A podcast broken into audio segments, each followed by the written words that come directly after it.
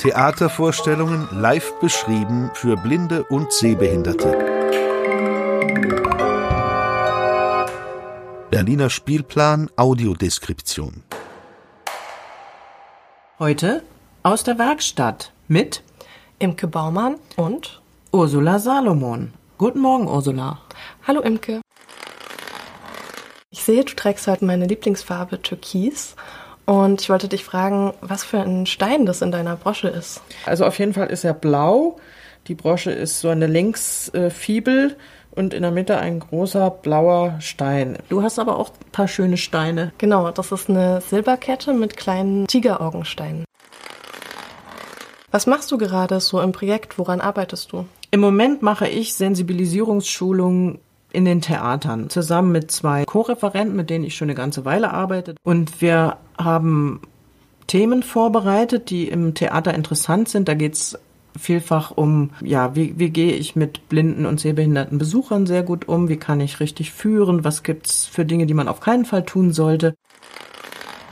Was sind denn die nächsten Stücke, die wir Ja, im genau. Spielplan Und haben ist, werden? Und ist da schon was in Aussicht? Also im Moment sind wir im Deutschen Theater am Überlegen, was es sein könnte. Aktuell ist der Vorschlag Don Quixote und wir sind im Gespräch mit dem Theater an der Parkaue über Krabat.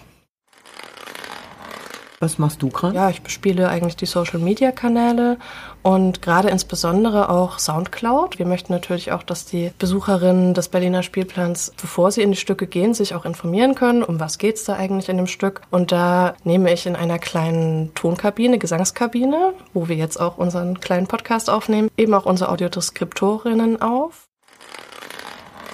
Du bist ja auch selbst Regisseurin, also du kennst die entsprechenden Fachbegriffe der Theaterwelt und manchmal kommen ja bestimmt vielleicht auch dir Begriffe unter, die du jetzt so noch gar nicht gehört hast. In der Tat, also total überrascht hat mich einiges im Friedrichstadtpalast. Ein Begriff, der mir da untergekommen ist, den ich noch nicht kannte, ist die sogenannte Showbibel. Also im Schauspiel nennt man das ein Regiebuch. Also ein Regiebuch oder eine Showbibel ist ein großes Buch, in dem alle wichtigen Informationen zum Aussehen, zur Gestaltung, zum Ablauf, zu den Figuren einer Aufführung niedergelegt sind.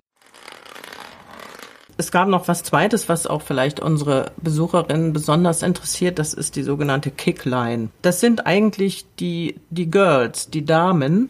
Und das heißt deshalb Kickline, weil es darum geht, dass in einer synchronen, ganz geraden Reihe die Tänzerinnen stehen und jeweils ein Bein nach oben werfen. Und zwar total synchron.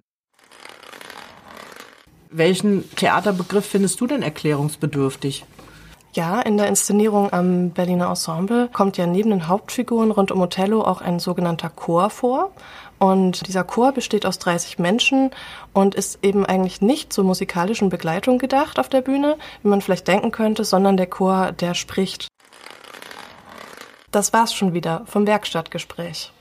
Wir hören uns demnächst in Ihrem Theater beim Berliner Spielplan Audiodeskription.